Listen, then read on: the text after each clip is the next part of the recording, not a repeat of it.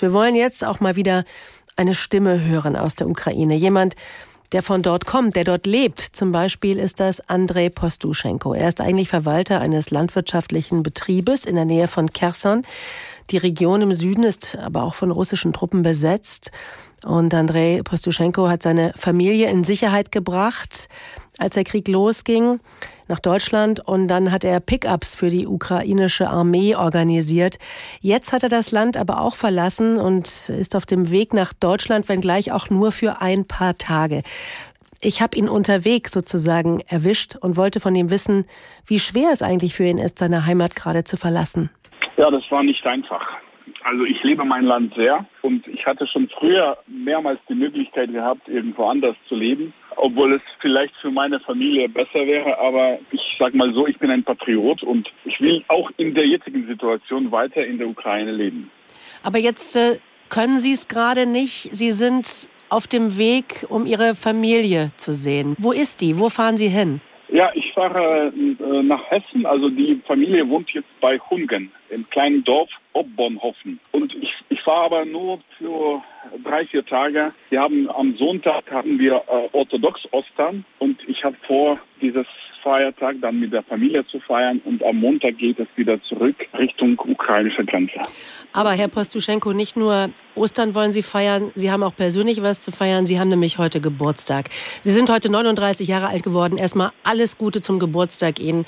Und dass Sie Ihre Familie jetzt besuchen, wird natürlich eine tolle Sache sein, oder? Ja, vielen Dank. Ja. Das passt alles sehr gut zusammen. Ja, seit Wochen haben wir immer wieder von Ukrainern und ihren umgebrochenen Widerstandswillen gehört. Sie haben auch gerade selber gesagt, Sie sind ein Patriot. Ähm, in welcher Verfassung ist Ihr Land gerade?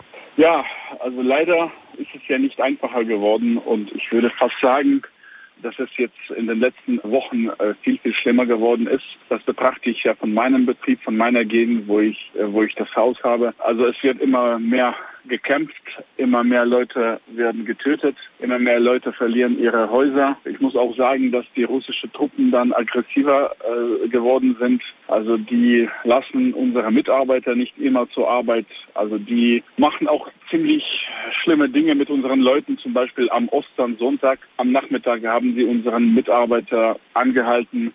Der müsste sich ausziehen und müsste nackt, nackt nach Hause laufen. Also zum Beispiel solche Dinge passieren auch. Ich verstehe nicht, warum man sowas macht. Wir sind alle friedlich. Unsere Leute wollen nur arbeiten. Das sind ja keine Militärleute, also nur einfache mhm. Arbeiter aus dem Dorf. Herr Postuschenko, Sie müssen uns eins erklären. In Ihrem Land herrscht Krieg seit 56 Tagen. Es wird immer schlimmer, hat man den Eindruck. Die, die, die Brutalität nimmt zu. Der Klammergriff der russischen Armee wird, wird stärker. Und Sie wollen jetzt für drei, vier Tage Ihre Familie in Deutschland besuchen, dann zurück. Warum bleiben Sie nicht hier? Ich kann das nicht machen. Ich und ich darf das auch nicht machen. Erstens, ich habe eine Ausreisegenehmigung von, von meiner äh, Regierung gekriegt, um für die ukrainische Armee in Deutschland und in der ganzen Europa die Pickups zu kaufen. Und aktuell haben wir seit laut gestern haben wir 41 äh, Autos gekauft und, und in die Ukraine gebracht. Also ukrainische Landwirte sammeln Geld das ist ja praktisch eine freiwillige Aktion. Und mit diesem Geld kaufe ich und dann auch noch ein Landwirt, ein Freund von mir, kaufen wir Autos und, und die werden dann eingesetzt, äh, vor allem im Osten des Landes. Wir haben jetzt sehr viel gearbeitet, pausenlos, kein Wochenende, also sehr wenig geschlafen, sehr lange an, äh, an der, am Grenzübergang immer gestanden und jetzt habe ich gedacht, ich habe jetzt diesen kleinen Urlaub verdient und ab Montag muss ich wieder arbeiten.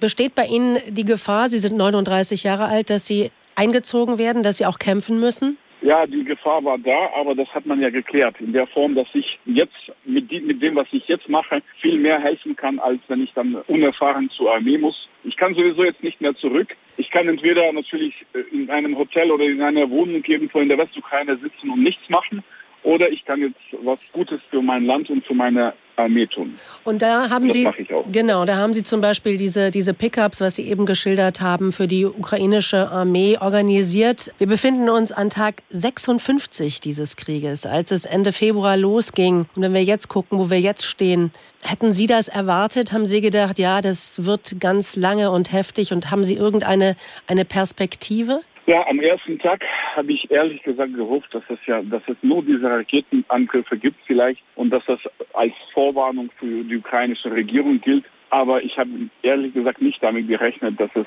so lange dauern wird. Wir sind jetzt alle sehr, sehr müde. Aber eins muss ich sagen, ich, ich rede ja auch äh, mit, mit, äh, mit einzelnen ukrainischen Soldaten, für die wir auch diese Autos organisieren. Die sind alle sehr, sehr motiviert und die bleiben auch dabei. Also die Ukraine wird frei und wir werden jeden Quadratmeter befreien. Also da bin ich mir ziemlich sicher.